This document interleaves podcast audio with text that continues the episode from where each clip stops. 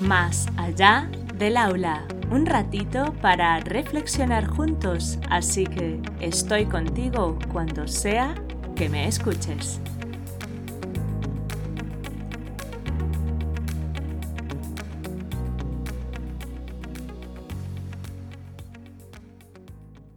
Hola, encantada de tenerte al otro lado. Empezamos.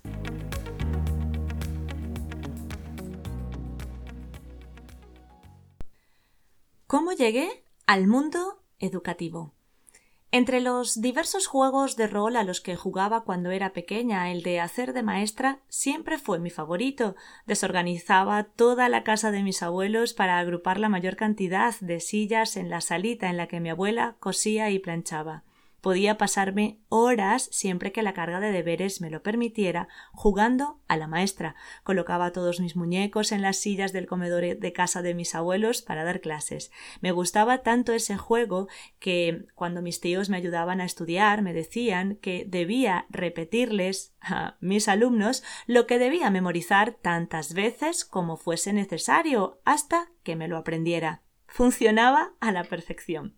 Nota mental buscar eso que ilusiona y motiva al peque para usarlo como herramienta de su aprendizaje. El obtener buenos resultados en los exámenes me alegraba y comprobaba que aprender cosas nuevas era muy valioso. Entonces comprendí que quería estudiar educación. Por supuesto, seguí creciendo y no quedaba mucho tiempo para los juegos de rol, pero la idea de dar clases como una maestra no desaparecía. Cuando cumplí once años llegó mi primera hermana y al año siguiente la segunda. Entonces decidí que cuando empezaran a hacer deberes les enseñaría como a mis alumnos.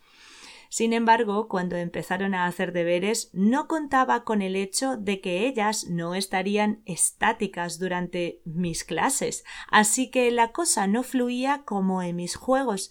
Me desesperaba con facilidad y recurría mucho a los gritos y golpes en la mesa.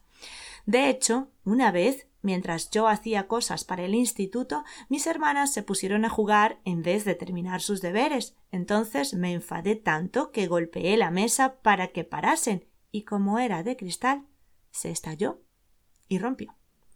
Afortunadamente no hubo heridos, pero me hizo replantearme aquella idea de estudiar educación, ya que pensé que quizás la cosa no era como me la había imaginado y no valdría para trabajar con peques.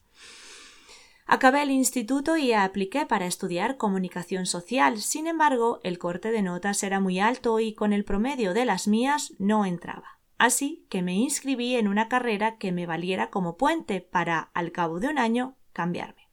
Curiosamente, mis notas eran perfectas para entrar en la carrera de educación integral. Se llama así porque se estudian juntas las especialidades de infantil y primaria para decidir al tercer año una de ellas y continuar dos años más con un pensum más específico.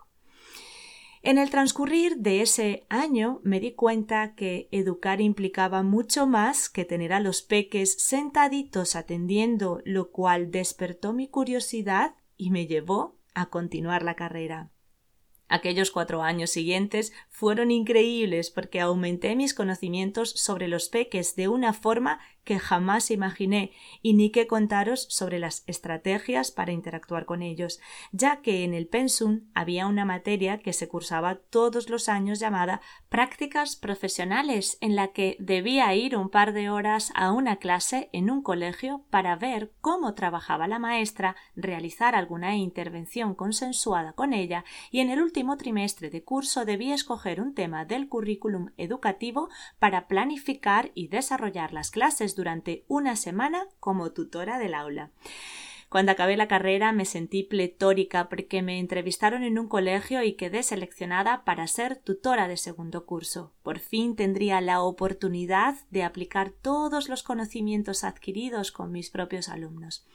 Después del primer trimestre de colegio tenía una perspectiva más amplia de lo que implica educar y la ilusión para seguir ampliando esa visión. Me la dio la madrina de promoción en el acto de grado que fue seis meses después de acabar la carrera con estas palabras recordar a Sócrates, que, aun sabiendo muchas cosas, se declaró en desconocimiento de la absoluta certeza al pronunciar estas palabras que aún a día de hoy siguen teniendo gran significado.